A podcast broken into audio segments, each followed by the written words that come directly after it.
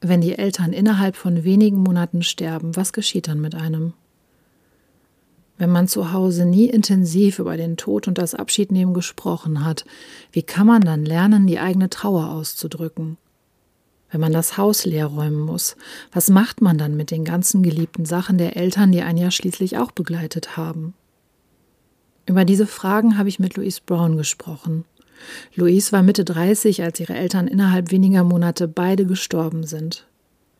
Sie macht in den Jahren der Trauer eine Metamorphose durch von der Journalistin zur Trauerrednerin zur Schriftstellerin. Troststoff, ein Literaturpodcast. Geschichten über Tod, Trauer und Trost.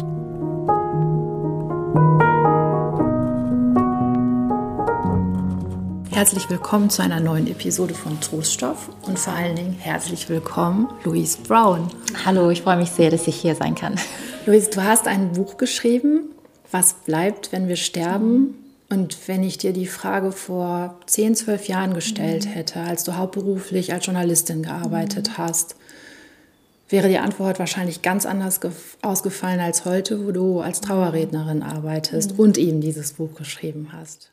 Ich denke wahrscheinlich schon, obwohl ich als Journalistin Porträts geschrieben habe, zum Beispiel nicht eigentlich gewusst habe, dass das, was zum Beispiel ein schönes Porträt auszeichnet, die, die kleinen Details und diese, diese bildhaften Geschichten sind. So. Aber ähm, ich war nie auf einer Beerdigung gewesen. Ich kannte Beerdigungen eigentlich nur von Büchern oder Filmen und äh, ich hätte wahrscheinlich zu dir gesagt, naja, man würde wahrscheinlich so die Hauptstation irgendwie erzählen bei der Trauerfeier und wahrscheinlich wird es irgendwie dann Kirchenmusik geben. Die meisten Beerdigungen, die man aus Filmen kennt, die finden ja in irgendwelchen kirchlichen Kapellen statt. Also ich war da wirklich sehr, sehr naiv. Ich wusste einfach nicht, dass man Trauerfeiern wirklich anders, lebendig, äh, bunt, äh, gefühlvoll gestalten kann. Das wusste ich einfach nicht. Und äh, ich staune heute wirklich manchmal über meine eigene Naivität ähm, und habe dann auch die Beerdigung meiner Eltern. Äh, das Einzige, was ich damals wusste, ist, dass sie ähm, eine christliche Beerdigung haben wollten oder einen Abschiedsgottesdienst oder Trauergottesdienst. Das wusste ich. Aber ansonsten waren die Beerdigungen auch wirklich einfach komplett traditionell, konservativ mit Kirchenmusik. Und Kirchenmusik ist auch wunderschön, ähm, keine Frage, aber passte das wirklich zu meinen Eltern? Eigentlich nicht. Ich saß da und ja, habe schon gedacht, äh, über wen redet dieser Pastor eigentlich? Ne? Man muss das, glaube ich, noch einmal erklären. Du hast deine Eltern 2011 beide verloren innerhalb von wenigen Monaten durch Krankheit. Genau. Und du sagst, du warst vorher nie auf einer Beerdigung, obwohl du eigentlich schon mit, du warst Mitte 30, als du deine Eltern verloren hast. Genau, also ich war wohl, also ich sollte vielleicht besser sagen, ich war wohl nie bewusst auf eine Beerdigung. Ich war wohl bei der Beerdigung meiner deutschen Großmutter. Aber ich kann mich, also da war ich ein Kind von, weiß ich, ein kleines Kind. Und ich kann mich eigentlich, das Einzige, woran ich mich erinnern kann, äh, meine Mutter war ja Hamburgerin und mein Vater Londoner. Und wir haben ja in London gelebt. Und ich hatte mit meiner deutschen Großmutter überhaupt keine Beziehung. Wir konnten ja auch gar nicht kommunizieren miteinander. Und wir waren wohl da. Ich kann mich eigentlich nur an irgendwelche Rhododendron erinnern, weil sie in Ohlsdorf beerdigt wurde. Aber ansonsten überhaupt gar nicht. Und bei meiner englischen Großmutter, zu der ich eine sehr gute Beziehung hatte, durfte ich dann nicht fahren damals. Also ähm, genau, also von daher, ich hatte wirklich keine Erfahrung mit Beerdigung und kannte sie eben einfach nur aus der Populärkultur im Grunde genommen. Ähm, ja, genau. Das heißt, obwohl du eigentlich ja, sag ich mal, Trauer schon kennengelernt hattest, wenn du sagst, du hast woanders gelebt. Du schreibst im Buch auch, ja, natürlich habe ich mich auch von Freunden nach Liebeskummer getrennt. Also du wusstest, was etwas verlassen oder sich von etwas trennen heißt. Aber Tod und Trauer waren bis dahin kein Bestandteil in deinem Leben. Genau. Also es ist, es ist sehr interessant, dass du das ansprichst, denn äh, ich habe oft auch in Gesprächen auch gesagt, ähm, ich habe keine Erfahrung mit Trauer gemacht. Ich glaube genau, dass es die, die richtige Antwort ist. Ich habe keine Erfahrung mit, mit Tod und mit äh, dieser Form von Trauer nach einem Tod wirklich ähm, gehabt bis dahin, aber rückblickend sehe ich, dass ich wohl sehr wohl einige auch tiefe Erfahrungen gemacht haben mit Verlust. Also allein dieser Umzug von London nach Ostholstein, als ich zwölf Jahre alt war. Das ging alles sehr, sehr schnell. Ich konnte auch kein Deutsch reden. Ähm, Freunde, alles Vertraute, alles war anders, alles war weg. Ich will mich ja auch gar nicht jetzt irgendwie, also will jetzt irgendwie gar nicht so jetzt auf die Tränendrüse drücken. Es gibt viel, viel schwere Schicksale, aber auf jeden Fall habe ich Erfahrung mit Verlust gemacht, hätte das aber nie so definieren können oder identifizieren können. Das habe ich erst eigentlich nach dem Tod meiner Eltern verstanden.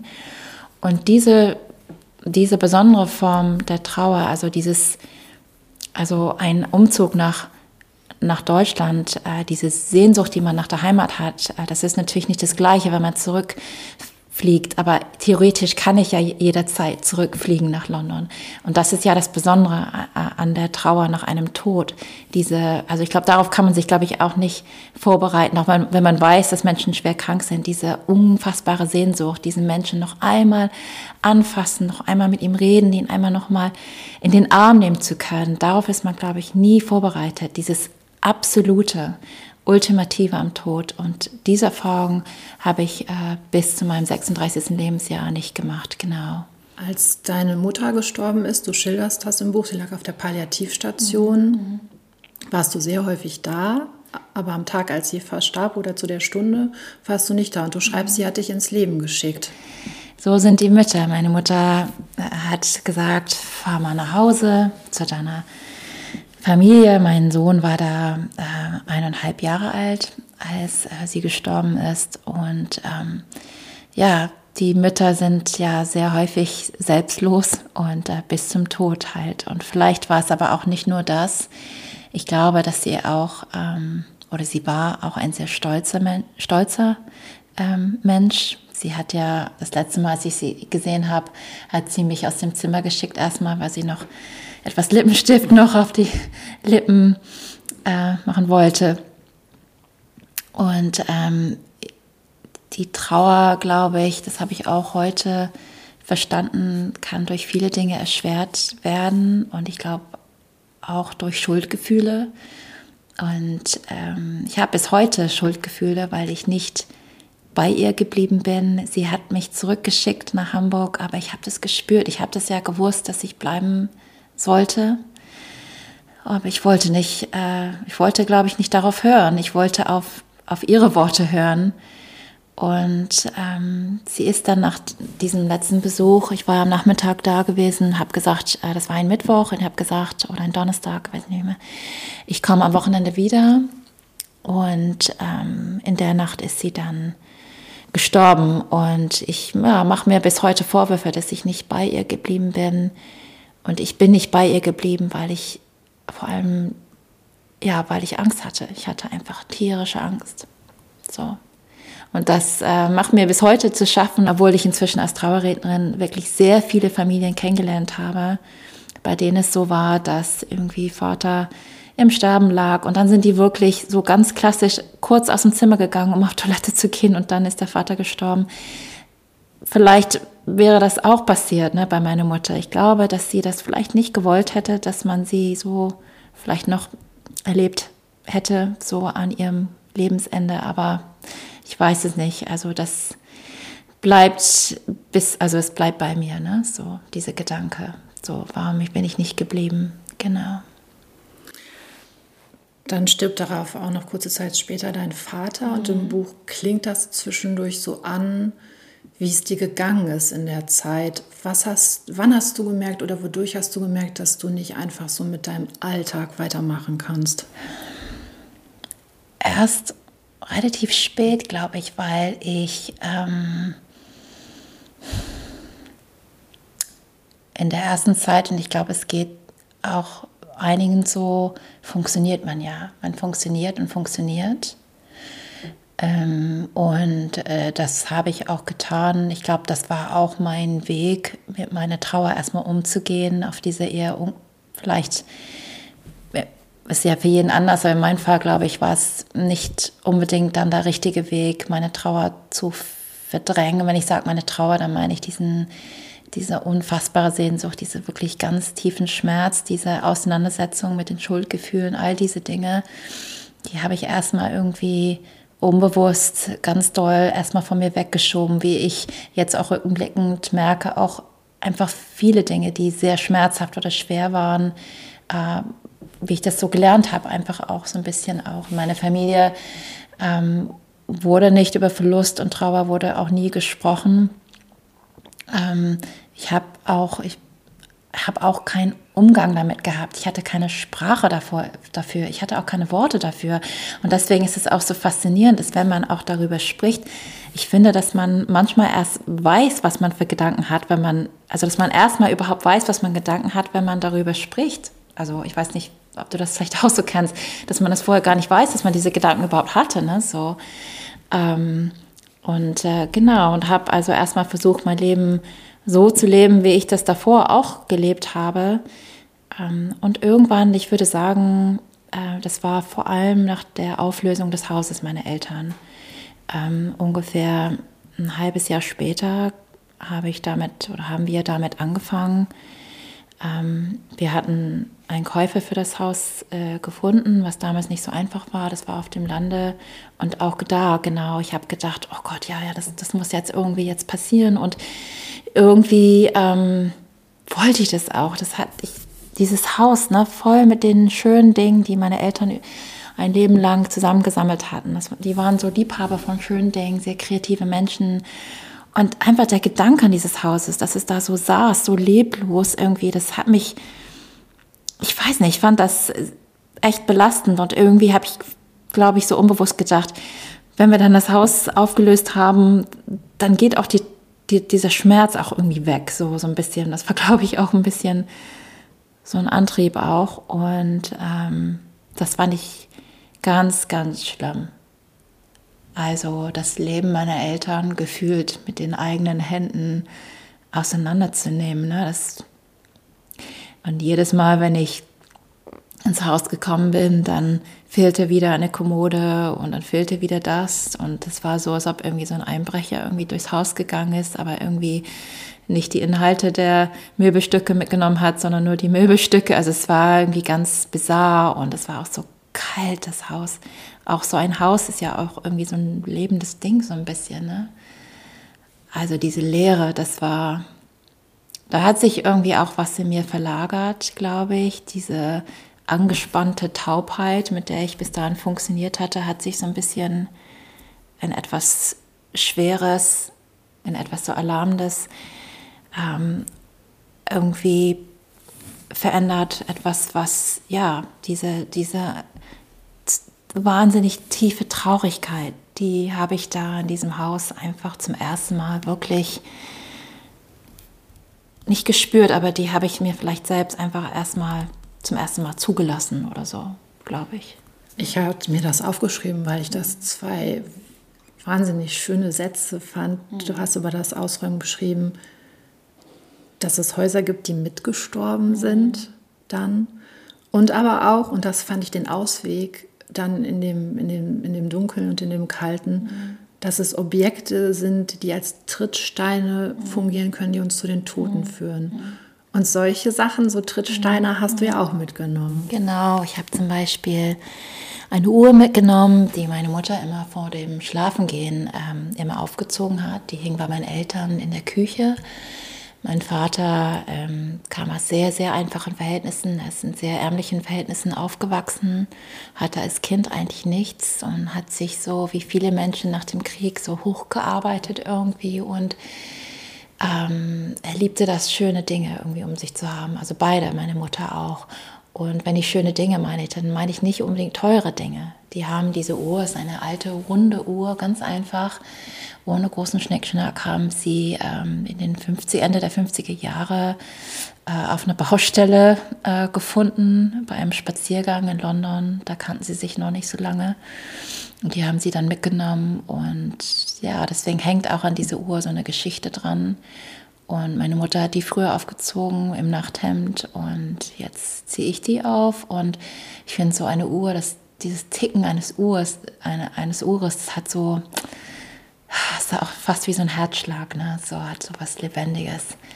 Ähm, aber ja, ich habe auch viele Dinge auch abgegeben, die ich im Nachhinein gerne eigentlich behalten hätte.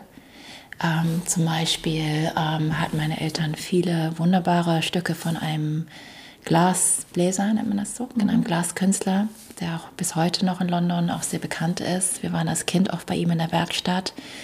Diese großen Vasen, die waren so in ihrer Schönheit so opulent, ne, mit Gold und so wunderbaren Farben. Und wenn das Licht da so reinschien, dann leuchteten sie geradezu. Ne? Und ich, ich konnte diese Dinge nicht sehen. Ich konnte sie einfach nicht sehen. Ich habe sie dann abgegeben und heute denke ich dran, dass ich sie, sie gerne in meinem Regal wieder hätte, aber es ist halt einfach so. Ähm, also auch da war ich, ähm, ja, ich wusste gar nicht, wo ich zuerst anfangen sollte, ne? welche Schublade, welche. Ähm, und ich denke, es kennen auch viele Menschen so, die da, da sitzen und fra sich fragen, was soll man behalten, was nicht. Und wie soll man das überhaupt angehen, ne? So. Ähm, genau, und dann zu deiner Frage zurückzukommen. Also es war eigentlich nach der Auflösung des Hauses, dass, dass sich da merklich bei mir etwas verändert hat, also wo ich das selber auch gespürt habe. Und ich fühlte mich so, als ob ich so zwei Menschen war. Nach außen hin habe ich funktioniert und nach innen ähm, wollte ich mich eigentlich am liebsten nur in die Ecke setzen und nichts von dieser Welt sehen und eigentlich nur Dunkelheit und meine Ruhe haben. Und das war natürlich kein guter Zustand. Und da habe ich dann ähm, verstanden, dass ich mir da irgendwie auch Hilfe holen muss. So, genau. Und dann gab es ja aber daraus sogar eine berufliche Wendung. Genau, genau. Wie wurdest du von der Journalistin Louise Brown zur Trauerrednerin ja. und dann ja auch zur Schriftstellerin? Ja, gute Frage. Also ich glaube tatsächlich, dass die wenigsten eigentlich mit dem Traum aufwachsen, irgendwie für einen Bestatter zu arbeiten. Genau. Also das stand auf jeden Fall nicht in meinem Lebensplan drin. Ähm, aber der Journalismus ist tatsächlich immer ein Weg für mich gewesen, Fragen zu stellen und Dinge zu hinterfragen und Antworten zu suchen und mich mit Dingen zu beschäftigen, so auf einer tieferen Ebene.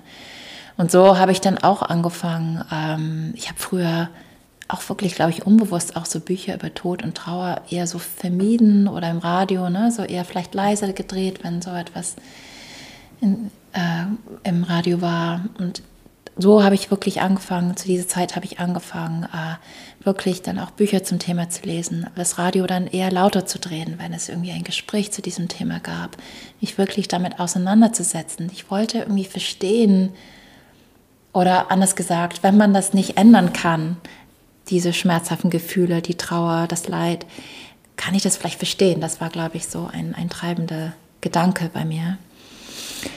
Und äh, genau, und dann habe ich einen Mitarbeiter eines Bestattungsunternehmens interviewt. Ich hatte überlegt, da vielleicht ein Praktikum zu machen. Und ähm, genau, und er hat mich dann zur Tür gebracht. Und wie so oft, das kennst du ja auch, auch deine Arbeit äh, finden manchmal die interessantesten Gespräche, Momente eigentlich so off the record statt oder wenn eigentlich das offizielle Gespräch vorbei ist. Und so war das auch mit ihm dass er dann äh, bei unserer Verabschiedung so gesagt hat, ja, pff, was ist eigentlich bei Ihnen eigentlich? Haben Sie eigentlich mal überlegt, Trauerreden zu schreiben? Und habe das in dem Moment gar nicht so natürlich gemerkt, dass das so ein ganz entscheidender Punkt, glaube ich, oder ein Wendepunkt im Leben vielleicht war. Aber ich habe tatsächlich zu Hause dann irgendwann angefangen zu googeln, bestattet zu googeln, meine Ecke und habe einen ganz netten gefunden oder das auf jeden Fall sah so im Internet sah auf seiner Webseite des Unternehmens ein bisschen frischer und moderner aus und habe den einfach geschrieben und habe gesagt äh, gefragt also wie ist es denn könnte man sich als Quereinsteiger überhaupt bei ihm melden? Also und er hat dann ganz nett geantwortet und meinte ja bei mir arbeiten eigentlich fast nur Quereinsteiger. Was ich auch wirklich auch bestätigen kann heute es gibt oder ich kenne sehr viele Menschen, die in dieser Branche tätig sind, die vorher was ganz anderes gemacht haben. Ähm, also die sich auch ganz bewusst diesem Thema sich hingewendet haben. Ne, so. Äh, genau, und dieser Bestatter hat mir tatsächlich auch die Chance gegeben, meine erste Rede zu halten. Und dafür bin ich ihm ewig dankbar. Der hat auch vorher nicht zu mir gesagt, ich will die Rede vorher sehen, wie, wie ich das vielleicht als Chef gemacht hätte oder ich komme mit zum Trauergespräch oder keine Ahnung. Der hat wirklich, ich weiß nicht, der hat einfach geglaubt, er hat gesagt, Sie sind Journalistin, Sie kennen, Sie wissen, wie es ist zu trauern. Ich vertraue Ihnen, das können Sie, ich bin mir ganz sicher. Und dieses Vertrauen mit diesem Vertrauen bin ich in mein erstes Trauergespräch gegangen. Und das war ein, ein wirklich unheimlich schöner Moment, als ich das erste Mal im Pult stand. Mit diesem ganzen Schmerz, mit diesen schwierigen Erfahrungen irgendwie, das, diese irgendwie zu transformieren in irgendwas Gutes, irgendwas Gutes daraus zu machen aus den Erfahrungen. Ähm, und dazu dann mit meinem Handwerk als Journalistin irgendwie etwas für mich in diesem Moment sehr Sinnvolles zu tun. Es war ein sehr, sehr schöner Moment, ja. Ich frage mich trotzdem, es ist ja gar nicht so leicht, auf Menschen zuzugehen oder anzurufen und zu sagen, guten Tag, ich bin Louise Brown oder äh, umgekehrt, die melden sich vielleicht und sagen, haben Sie jemanden, der bei uns äh, die Beerdigung, die Trauerrede eben halten könnte. Was sagt man? Wie rufst du an? Das ist eine gute Frage. Es ist tatsächlich, also ich, ich bin, versuche so natürlich zu sein wie möglich. So. Und ich bin nicht so der Freund oder die Freundin von diesem mein tiefster Beileid, also gleich im ersten Satz. Ich rufe eigentlich möglichst neutral und, und offen an, so und warmherzig und rufe an und sage, Guten Tag, mein Name ist ne, Louise Brown, ich bin die Trauerrednerin vom Bestattungsinstitut. Und ja, natürlich ruft man manchmal an und es ist natürlich manchmal ein Moment, in dem äh, vielleicht die äh, Ehefrau des Verstorbenen vielleicht gerade irgendwie beim Einkaufen ist oder vielleicht, also natürlich versuche ich die Menschen immer zu Hause erstmal zu erreichen. Ähm, oder der Sohn ist gerade auf der Arbeit, ist das, der Sohn des Verstorbenen ist gerade auf der Arbeit oder, ne, das ist natürlich, und ich spüre das ganz, ganz oft in 80 Prozent der Fällen kommt erstmal so ein, ne, so ein kurzes Aufatmen, weil mit dem Anruf der Rednerin wird das auch nochmal real. Ne, so.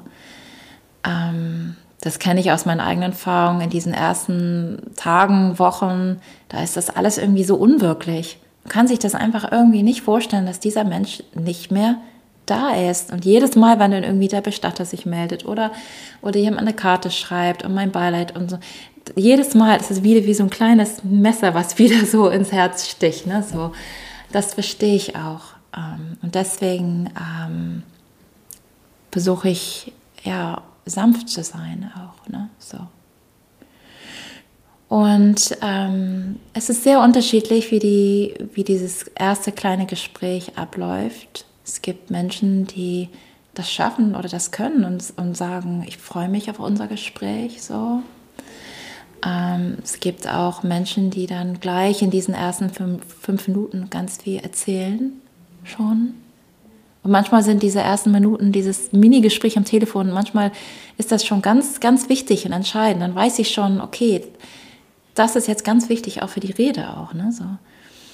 Ähm, manchmal ist, kommt auch etwas Misstrauen und Zurückhaltung auch rüber, was ich auch verstehen kann. Da ruft dann eine fremde Person an und der soll man alles über irgendwie seinen Mann oder seine, seinen Vater erzählen. Kann ich auch total gut verstehen. Ja, also, und manchmal gibt es auch Situationen, in denen es nicht so einfach ist, erstmal einen Termin zu finden. Genau, weil die Kinder, die erwachsenen Kinder vielleicht sich in die Arbeit stürzen, wo man sagen würde, der Mensch, ne, der Vater ist gerade gestorben, wieso, wieso ist das so? Aber ich, im Nachhinein kann ich das auch verstehen. Ne? Ablenkung ist manchmal auch, ähm, auch mal sehr hilfreich auch. Ne? Da ist man auch bei der Frage, ne? gibt es einen richtigen oder gibt es einen falschen Weg zu trauern? Gute Frage. Ich glaube, es gibt keinen richtigen Falsch. Es ist so unterschiedlich und so individuell, wie die Trauer abläuft. Es gibt sehr viele Menschen, die das schaffen, ihre Trauer in ihr Leben ganz gut zu integrieren und damit ganz gut weiterzuleben. Es gibt auch viele Menschen, äh, denen es sehr schwer fällt, mit ihrer Trauer weiterzugehen. Ähm, das habe ich selbst auch erfahren. Und die brauchen vielleicht dann etwas mehr Unterstützung, ähm, sei es von einem Trauerbegleiter oder einer Trauerbegleiterin ähm, zum Beispiel. Aber was ich halt verstanden habe, ist, ähm, es gewisse Dinge gibt, die es Menschen ein bisschen leichter machen können, mit ihrer Trauer umzugehen oder mit ihrer Trauer zu leben. Und das ist vor allem das Umfeld, die Freunde und die Familie, die Liebe, die einen umgibt. Ähm, ich glaube, wenn die da ist, ähm, kann man etwas besser diesen Schmerz äh, mit sich tragen. So, ich glaube, das ist so ganz, ganz entscheidend. Und ich glaube auch, dass es auch in meinem Fall auch ein Grund war, warum es vielleicht in der ersten Zeit auch ein bisschen schwerer war, weil ich ganz neu in Hamburg war und einfach auch niemanden kannte so richtig in Hamburg. Ähm, also heute sehe ich das als Trauerrednerin, was es ausmachen kann, wenn, wenn Menschen da sind, die einen so ein bisschen tragen können. Ne? Ich glaube, es macht auch ganz viel aus, wenn man über diese Themen reden kann. Ähm, wie gesagt, in unserer Familie war das das totale Tabuthema. Ich konnte selbst meine Mutter in der Palliativstation, also auf der Palliativstation, wir konnten nicht über ihren Tod reden, was ich jetzt heute für absurd irgendwie halte, aber es ging einfach nicht. Es gibt so zwischen Eltern und Kindern habe ich das Gefühl manchmal so ungeschriebene Gesetze, die man einfach nicht bricht, selbst in so einer Situation. Ähm, ich glaube, auch das kann viel ausmachen und das versuche ich zum Beispiel dann mit meinen Kindern anders zu machen. Ich rede jetzt nicht die ganze Zeit über den Tod, aber ich versuche das so zu machen, dass es kein Tabuthema ist und kein Gruselthema ist. Und ähm, ja, das ist, dass, dass die irgendwie auch einen Umgang damit haben. So. Ich habe mich gefragt, ist eigentlich der Begriff Trauerrednerin der richtige oder müsste man nicht eigentlich sagen, man ist eigentlich eine ja, Totenerzählerin oder so. Lebens, ah, nee, ich würde eher ne? sagen, eine Lebensrednerin. Ne? Ja, weil du, du, ne, und du sprichst dann ja auch über jemanden, der gegangen ist, der gestorben ist und sprichst zu denen, über ihn, aber zu denen, die alleine zurückgeblieben sind. Wir reden ganz viel über das Leben, aber wir reden auch über den Tod. Und beim Trauergespräch ist das ist das das Erste, was ich mit den, mit den Angehörigen tue. Wir reden erstmal über das, was ganz doll präsent und im Vordergrund steht, und das ist der Tod. Und ähm, erst dann blicken wir dann auf das ganze Leben. Also ja, Lebensrednerin wäre auch ein schöner Begriff, aber ähm, ja, auf der anderen Seite kommen wir, sind wir ja da oder sind wir ja in dieser Kapelle oder diesem Raum, weil die Menschen trauern. Ne? So. Ich weiß, es gibt auch viele ähm, Bestatter, glaube ich, oder einige Bestatter, die ähm, auch nicht von Trauerfeiern sprechen, sondern eher von Lebensfeiern sprechen. Ich glaube, es gibt das auch, genau. Eine Frage, auf die bin ich, ähm, über die stolper ich beruflich ab und zu, wenn wir über Menschen berichten, wie zum Beispiel Helmut Kohl, der gestorben ist und man diskutiert dann so im Kollegenkreis. Ja, so, was sagen wir denn jetzt aber alles auch über die schlechten Dinge, die in seinem Leben passiert sind oder die er getan hat. Ne? Zum Beispiel bei ihm Stichwort schwarze Kassen. Und dann gibt es so einige, die immer sagen, ja klar, das ist eine politische Entscheidung in dem Fall, aber nee, über Tote soll man nichts Schlechtes sagen. Jetzt erfährst du ja auch viel in deinen Trauergesprächen. Was davon findet hinterher warum oder mhm. auch warum nicht sein Weg in die Öffentlichkeit? Mhm. Ähm, ja, also auf jeden Fall gehören auch die dunklen Seiten auch zu Menschen. Kein Mensch ist äh, nur ein Held oder ein Engel. Ne? Also wir haben, wir sind ja alle sehr komplex und ähm, Beziehungen sind manchmal brüchig oder ähm, belastet. Ähm, und oft ist es ja auch so, dass der Tod einer Person äh, die eher schwierigen Erfahrungen auch nochmal so aufwirft, auch nochmal. Ne? So. Und erstmal ist das, Trauerges ist das Gespräch, das Trauergespräch erstmal ein Raum, um über all diese Dinge zu reden, sofern die Angehörigen das natürlich möchten, klar. Aber es ist schon einfach ein Moment, in dem einfach alle Karten auf den Tisch gelegt werden können wenn, wenn sie das möchten. Und viele möchten das dann auch, das spüre ich auch. Das ist oft eine große Erleichterung, ähm, auch ihre widersprüchlichen Gefühle auch auszudrücken auch. Und ähm, ich frage dann auch immer. Ne? Also ich frage, ähm, soll ich das erwähnen? Kann ich das erwähnen? Ähm, und es gibt gewisse Dinge, die äh, die vielleicht nicht erwähnt werden sollen. Aber ich erlebe das eigentlich eher häufiger, dass die Angehörigen das auch wollen, dass die schwierigen Dinge auch angesprochen werden, wenn nicht so detailliert und nicht, wie ich das als Journalistin machen würde, ne? sondern manchmal umschreibe ich die Erfahrung. Ne? So. Und ähm, äh, ich jetzt nur als Beispiel, äh, jetzt ähm, Alkoholismus zum Beispiel, ne? so, ähm, da habe ich das zum Beispiel erlebt, dass eine Tochter gesagt hat, dass es immer ganz toll war mit ihrem Vater, wenn er nicht getrunken hat und dass sie die schönsten Zeiten hatten. Aber wenn er getrunken hat, ähm, oft dann äh, ja, sehr volatil war und ähm, auch wütend wurde und das dann auch zu Hause auch schwierig war. Ähm, aber sie wollte auch, dass ich das auch benenne, nur nicht in, in, nicht in diese Genauigkeit, ne, sondern dann habe ich das, glaube ich, auch, wir haben uns dann auch darauf geeinigt, dass ich dann auch sage, dass es auch schwierige Phasen gab.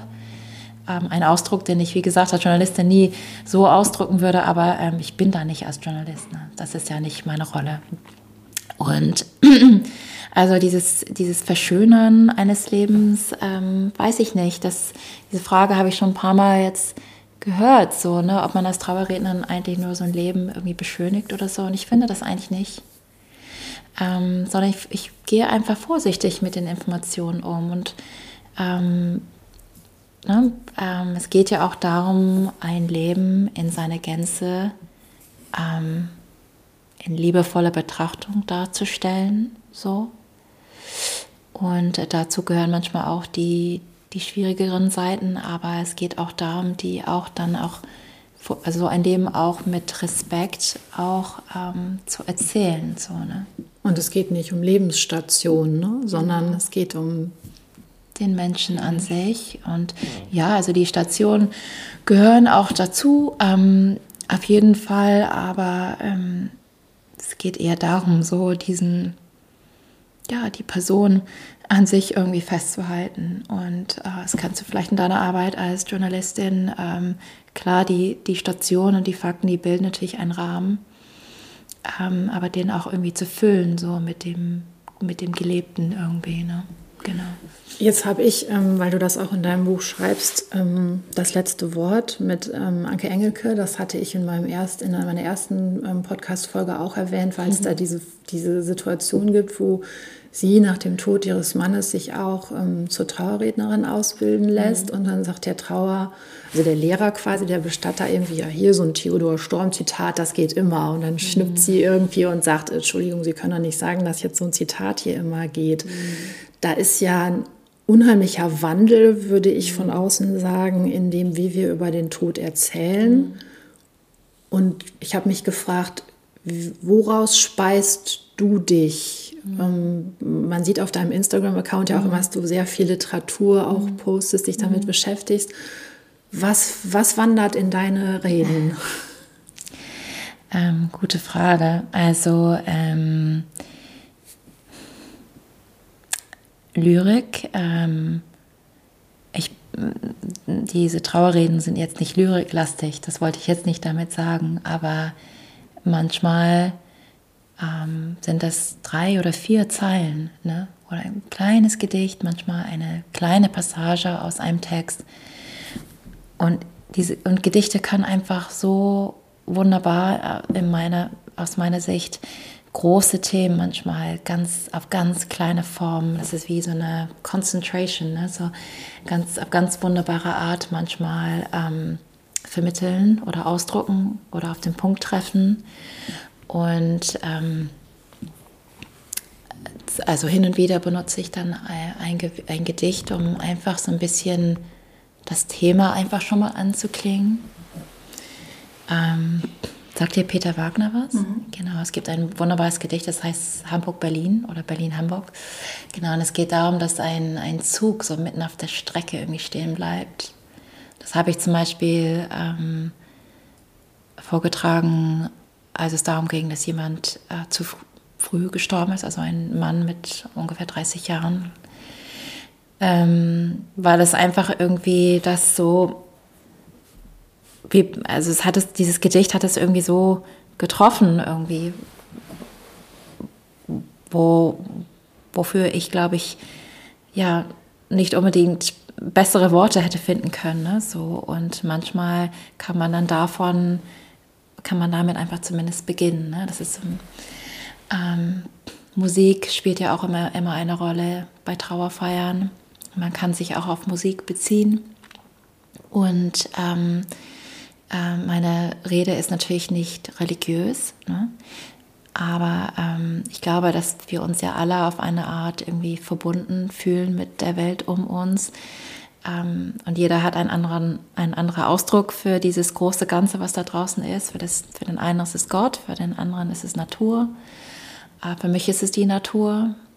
Ähm, ich finde das eigentlich für mich persönlich eher tröstlich, dass wenn ich sterbe, dass ich in die Erde komme, aus der eigentlich alles Leben hervorgeht. Ne? Das ist für mich eigentlich ein, für mich persönlich ein schöner Gedanke. So, dass, äh, keine Ahnung, vielleicht irgendwelche Käfer irgendwie die äh, äh, das, das irgendwas von mir vielleicht noch irgendwie nutzen können oder die, die, die Wurzeln der Bäume oder wie auch immer, dass irgendwas von mir irgendwie weitergeht in die Erde. Und äh, ich mag so diesen Gedanken. So. Äh, also Natur fließt auch bei mir in die Rede auch. Mhm.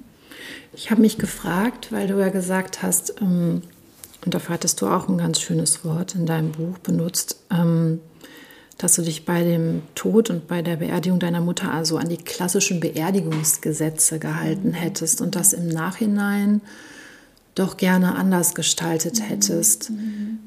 Ähm, vielleicht erstmal die Frage, wofür ist es vielleicht für einige Menschen gut, dass es einen klassischen Rahmen mhm. gibt und wo ist es vielleicht auch gut, dass es einen anderen gibt, der sich ja auch, wie ich das wahrnehme, immer weiter individualisiert. Also ich glaube, das eine schließt das andere nicht aus. Das ist das, was ich heute verstanden habe. Man kann auch einen klassischen Rahmen haben und den aber individueller füllen. So. Und das ist etwas, was ich hier in Hamburg auch sehr oft erlebe. Das finde ich auch sehr schön. Das ist, glaube ich, in anderen Städten anders. Ich glaube, in Berlin ähm, ist es vielleicht auch wieder was anderes, aber hier in Hamburg als Rednerin, ähm, ich habe so, sowohl in den wohlhabenderen Elbvororten in Blankenese Reden gehalten, genauso wie auf dem Dorf, irgendwie in, bei Pinneberg oder so. Also sehr unterschiedliche Orte. Und das erlebe ich häufiger, dass ein klassischer Rahmen gewünscht wird, also mit Glockengeläut, mit gewisse, eine gewisse Art von Blumengestecken, äh, mit vielen Kerzen oder dass ich, also ich rede auch häufiger in eine christliche Kapelle, aber inhaltlich wird ein bisschen was anderes gesucht. Das ist so nur meine, nach meiner Erfahrung. Und das ist das, was ich, glaube ich, bei meinen Eltern im Rückblick hätte gern anders gemacht. Ähm, trotz des christlichen Rahmens oder mit dem christlichen Rahmen hätte man ähm, ihre Trauerfeiern auch persönlicher gestalten können. So, ähm, meine Eltern haben zum Beispiel äh, gerne klassische Musik gehört, auf jeden Fall zu Hause. Aber meine Mutter hat am liebsten im Auto, und die ist auf dem Land natürlich viel Auto gefahren, ist sie am liebsten RSH gehört, also Radio Schleswig-Holstein, und am liebsten richtig schön laut Popmusik. So.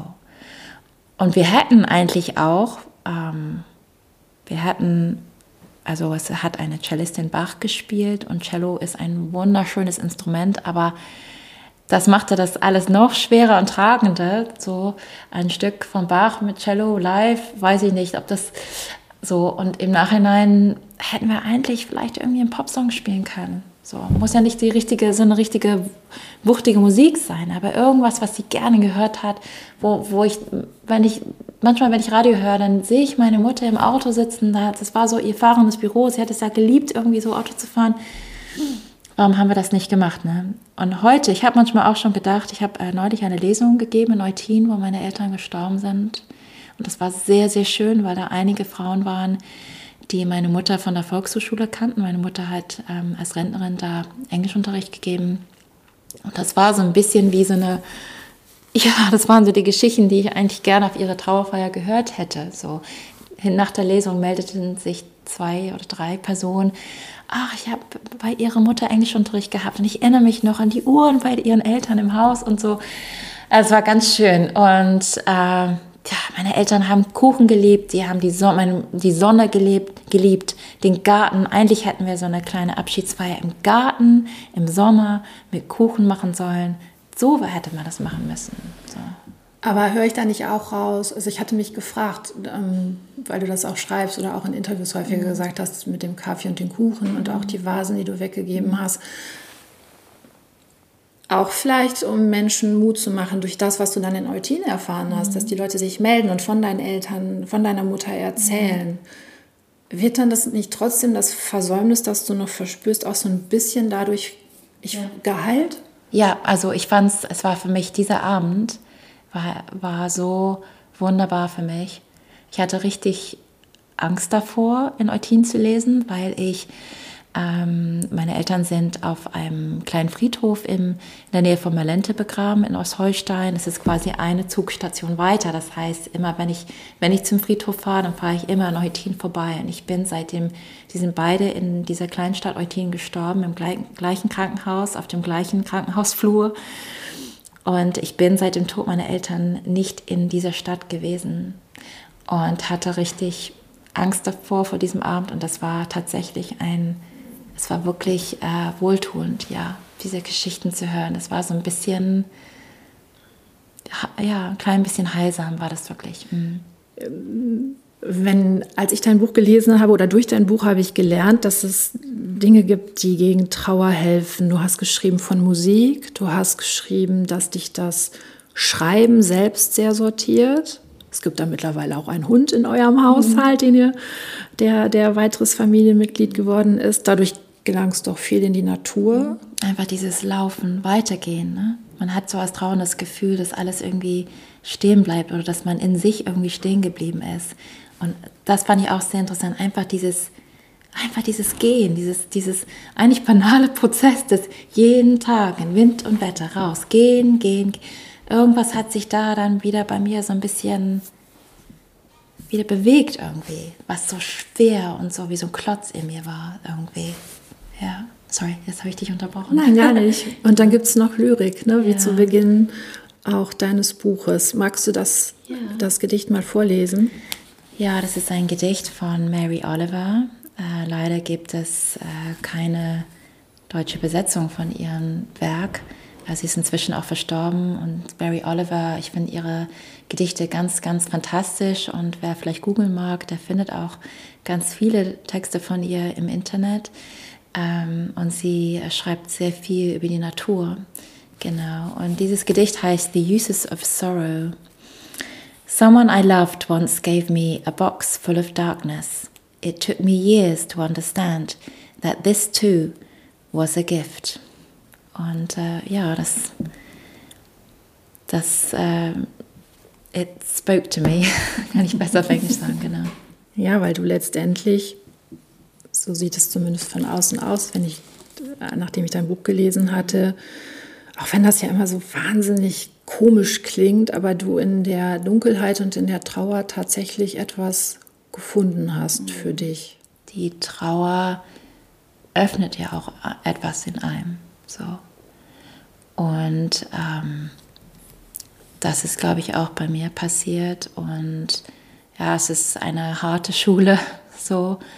Aber ich habe auch dadurch auch, ich finde immer dieses Wort gelernt immer so blöd, aber ich habe viele Dinge einfach auch verstanden auch. Ich habe auch zum einen einfach verstanden, eine ganz banale Tatsache, dass Verlust zu unserem Leben gehört. Das klingt so doof, ne? aber ähm, das wollte ich, glaube ich, auch vorher nicht so wahrhaben. Und Verlustgefühle, wir haben ja am Anfang darüber gesprochen, waren auf jeden Fall da haben mich, glaube ich, auch schon sehr gezeichnet.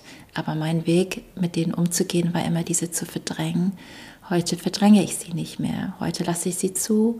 Ich weiß, wenn ich liebe, werde ich auch irgendwann auch, ähm, auch Verlust auch erleiden. Das ist so.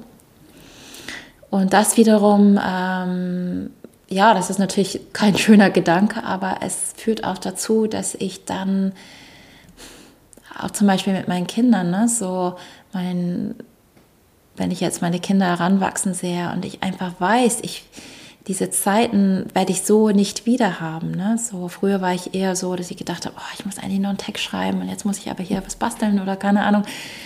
Das ist nicht mehr so. Ich denke eher, Mann, das, ich werde nicht mehr immer mit meinem, meinen Kindern basteln können. Also genieße es so, nimm es mit, so, so intensiv wie du das kannst. Und ja, ich bin ein ganz großer Fan vom Alltag geworden. Also Alltag ist für mich ganz, ganz kostbar dadurch geworden. Ne? So. Also es sind auch viele Dinge daraus entstanden, die vielleicht auch gut sind. Und ähm, das ist das, was ich so ein bisschen auch mit diesem Gedicht ausdrücken wollte, beziehungsweise was ich daran auch für mich verstanden habe auch. Ne? Hm. Vielen Dank, Louise. Vielen Dank. Das ist ein wirklich sehr schönes, intensives, sehr lesenswertes und auch sehr tröstliches Buch. Danke. Dadurch, dass wir das gar nicht so offen sagen, uns ein paar Mal verschieben mussten, habe ich es jetzt auch mehrfach oder doppelt gelesen und mehrfach angelesen und immer wieder was anderes drin entdeckt. Schön. Ähm, und will auch einfach sagen, so also nicht nur danke für die Offenheit, mit der du geschrieben hast, sondern mit der du heute auch davon erzählt hast. Und ähm, ich zumindest spüre wirklich die große Sensibilität, die du dem Thema Tod und Trauer entgegenbringst. Und das finde ich sehr schön, weil wir gerade, glaube ich, auch jetzt in diesen Zeiten, wo wir aus dieser Pandemie kommen, jetzt gerade einen Krieg in Europa mhm. erleben, Menschen brauchen, die davon erzählen können und die dadurch auch trösten. Ja, ich glaube, wir Menschen haben immer Geschichten erzählt und vielleicht haben wir nicht genug Geschichten erzählt vom Verlust und Trauer und vielleicht ändert sich das jetzt auch, vielleicht. Ähm, aber ich glaube, das war immer ein ganz großer Wunsch von mir, wenn vielleicht ein einziger Mensch sich irgendwie von meiner Geschichte irgendwie getröstet oder inspiriert fühlt, ähm, dann hat sich zum Beispiel auch mit dem Buch jede Sekunde an diesem Buch einfach gelohnt. Ne? So, wenn ein Mensch sich davon begleitet fühlt und sich weniger allein fühlt. Und vielleicht können wir, indem wir unsere eigenen Geschichten erzählen von Verlust und Trauer, auch anderen Menschen eine Idee davon geben, wie sie mit ihrer Trauer leben können. Ne? So. Und ja, das war auf jeden Fall eine Motivation für mich, dahinter darüber zu reden und darüber auch zu schreiben. Ne? Hm.